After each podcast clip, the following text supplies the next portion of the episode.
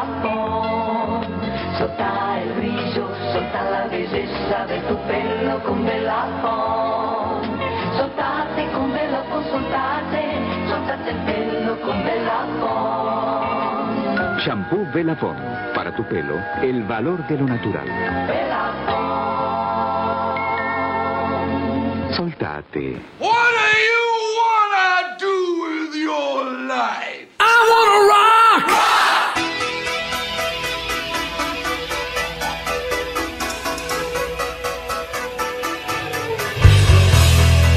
Desde la ciudad de Los Ángeles nacía un nuevo estilo, ruidoso, colorido, glamoroso, glamoroso y eminentemente comercial.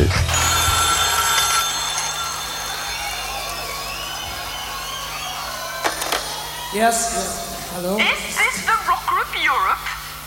What? Yes. Are you the ones making such dreadful noise? What is this? I live nearby and it's quite impossible to get any sleep. If you don't stop immediately, I'll be forced to call the police. Come on! What is this? We have to stop!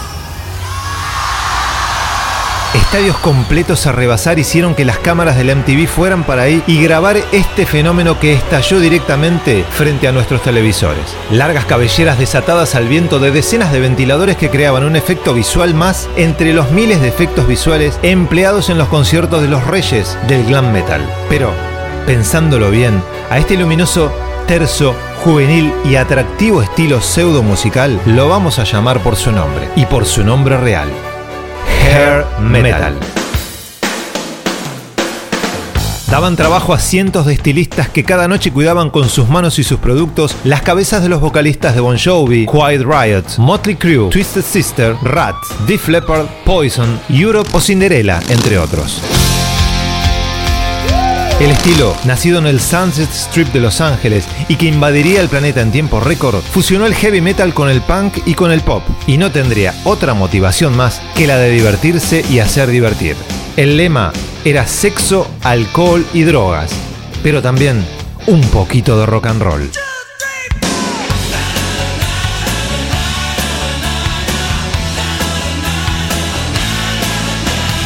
El aspecto visual de la banda pasó a ocupar un primer plano y las baladas lentas fueron el plato fuerte de estas vistosas y exitosas bandas.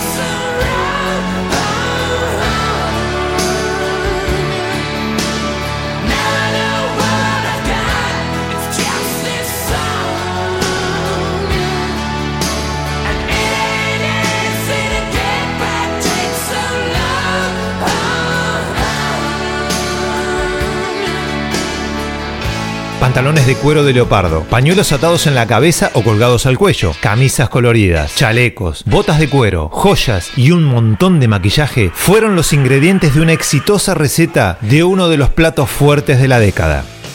MTV compró y vendió el producto como nunca nadie lo hubiese podido lograr. Fueron los reyes de la noche. Tuvieron todas las chicas a su disposición. Tuvieron todo el desenfreno en su mano y no escatimaron en nada. Todos los vicios formaron parte del combo glam metal.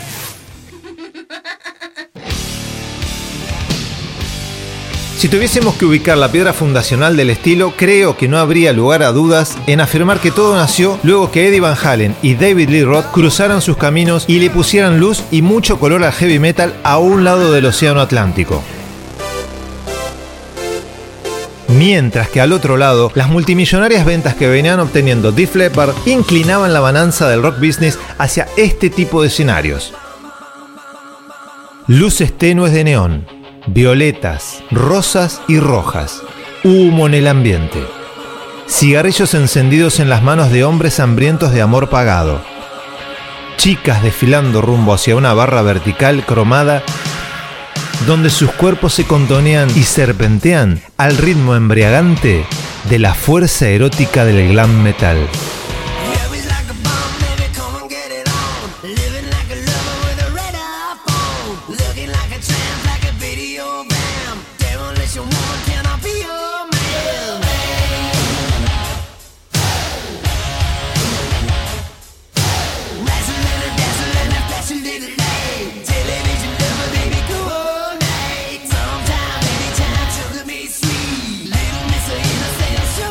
Pero el heavy metal gozaba de buena salud en sus acordes.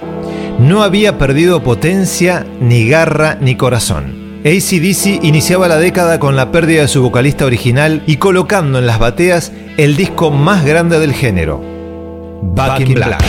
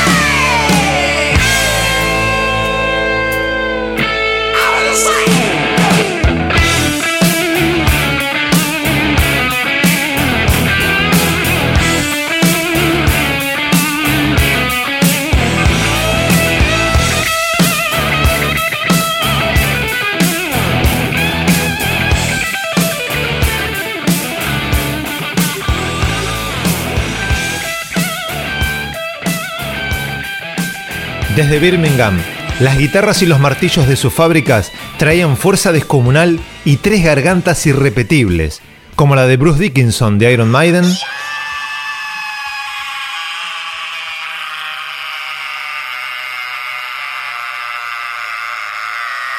Rob Halford, voz líder de Judas Priest,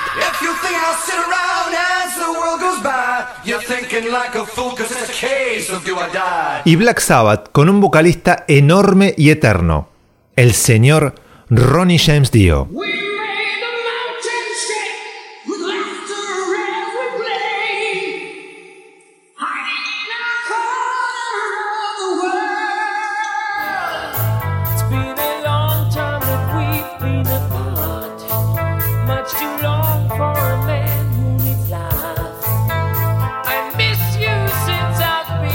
Alemania, mientras tanto, aportaba su granito de arena con Scorpions y con Accept.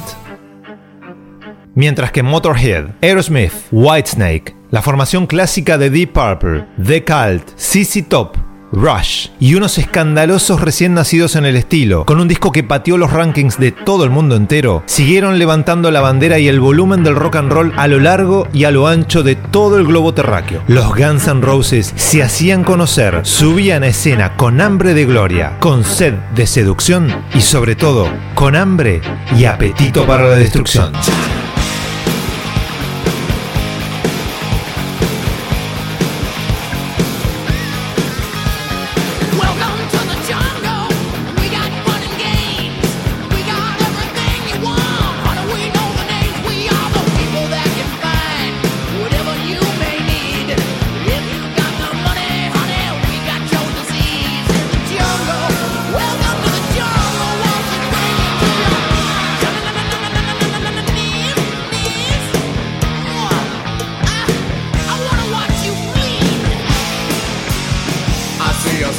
In a Sunday dress.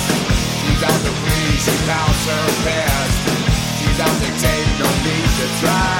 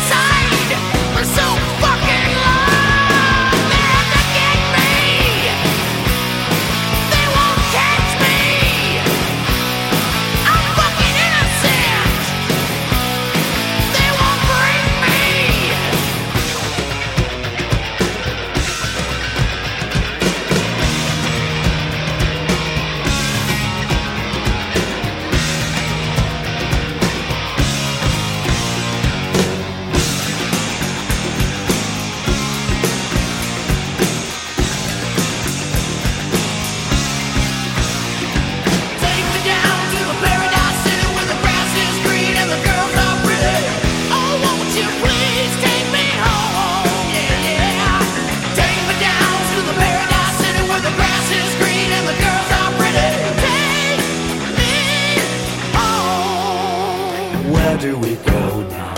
Where do we go?